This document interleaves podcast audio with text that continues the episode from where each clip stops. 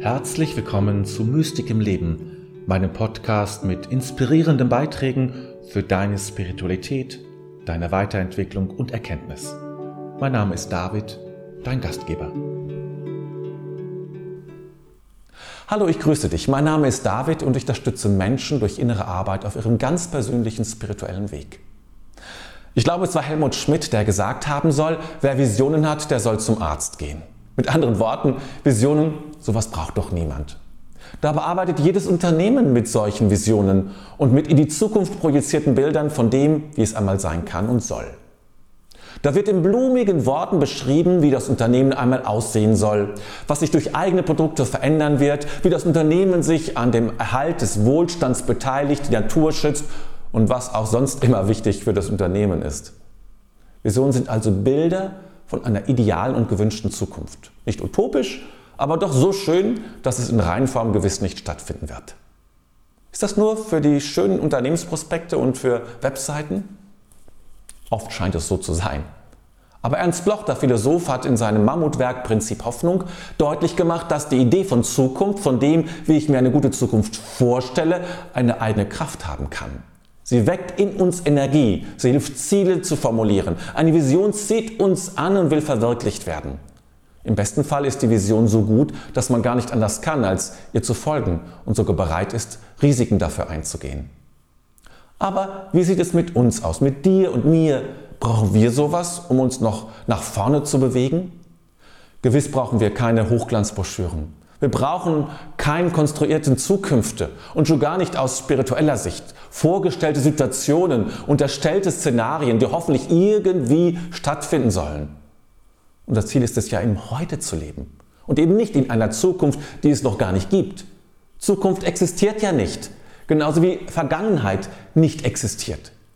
Ich spreche nicht von bestimmten Vorhaben, die eine Form der Vision gut gebrauchen können, für deine Selbstständigkeit zum Beispiel. Oder eine Vision kann dir helfen, wenn du eine Sprache lernen möchtest. Du stellst dir vor, wie du in dem betreffenden Land durch die Straßen gehst und alles verstehst und dir mühelos einen Kaffee bestellen kannst. Das kann motivieren.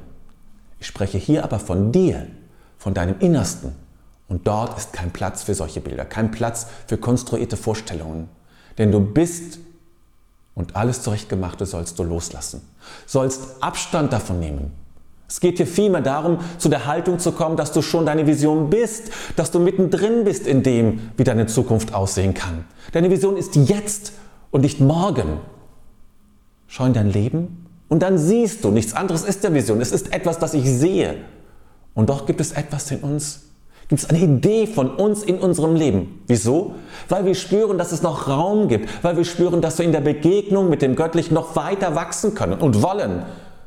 Wer ist schon fertig? Wer kann sagen, mir geht, mir geht nicht? Das Leben auf Erden ist immer ein Leben in Diskrepanz. Wir sind einerseits zutiefst mit Gott verbunden und fallen doch mit unserem Bewusstsein immer wieder heraus aus dieser Erfahrung und diesem Wissen. Die Vision unseres spirituellen Lebens ist das Leben in und aus Gott, die Göttlichkeit, die uns ausmacht. Oder um es anders auszudrücken, Gott ist unsere Vision. Das Göttliche ist es, was wir sehen, wenn wir eine spirituelle Vision haben. Wir schauen über den Tellerrand unserer Wahrnehmung und können die göttliche Präsenz erfahren und sogar sehen. Daraufhin bewegen wir uns und darin sind wir, sind wir bereits. In der Theologie nennt man das das schon und noch nicht. Wir sind schon ganz mit Gott und vom Göttlichen durchdrungen und noch nicht ganz so weit, uns dessen immer so bewusst zu sein und daraus immer zu leben. Unsere Vision ist das schon. Schon sind wir bei Gott. Schon ist alles gut. Schon ist die Liebe präsent. Schon spüre ich Gottes Nähe. Das ist alles schon da. Und auch wenn ich es nicht spüre, auch wenn ich daran zweifle, auch wenn ich gerade gar nichts verstehe, das Schon ist schon da und verschwindet nicht, kann nicht zerstört werden und diesem Schon kann kein Zweifel, kein Hass, kein Wut und keine Angst etwas anhaben. Das ist unsere Vision, die wir in unserem Inneren vorfinden. Dafür brauchen wir keine Coaching-Prozesse und Vision Boards und was auch immer. Wir brauchen Zeit, wir brauchen den Blick ins Innere und müssen den Weg gehen, der uns durch Suchprozesse zur Mitte führt, zum Göttlichen, zur Vision des Lebens. Hier liegt unsere Quelle und hier finden wir die Kraft, die uns von einem Augenblick zum nächsten wandern lässt. Du brauchst dir also keine Vision besorgen.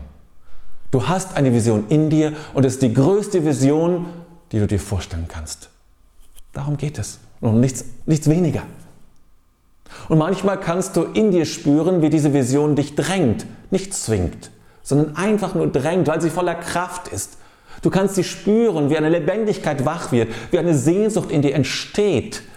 Diese Vision lässt leben und diese Vision gibt Zukunft, auch wenn alles stirbt. Ich glaube, ich glaube, das nennt man Ostern, aber ich bin mir nicht ganz sicher. Ich verlinke dir hier ein Video, in dem ich über die Zukunft als Kraftort spreche. Ich kann mir vorstellen, dass es dir noch weitere wichtige Hinweise geben kann, gerade in dieser Zeit. Auch heute habe ich eine Frage an dich. Kannst du diese Sehnsucht, diese Vision in dir schon spüren? Und wie fühlt sich das an? Auf deine Antwort bin ich sehr gespannt. Lass dich von deiner Vision in dir